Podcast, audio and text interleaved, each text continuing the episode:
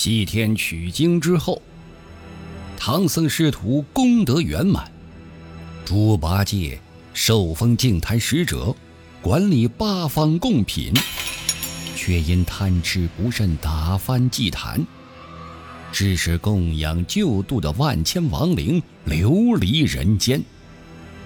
八戒自知理亏，赌气之下，再入六道轮回之中。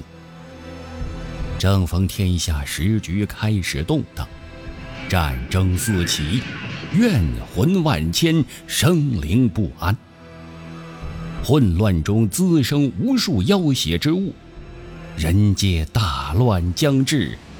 天赋异禀的少年郎真悟，离开自幼成长的长春宫，跟随长春真人丘处机。赴成吉思汗平定妖邪的邀约，一行人踏马西行，塞外的一切都是谜，许多未知的事情正等着他们前来。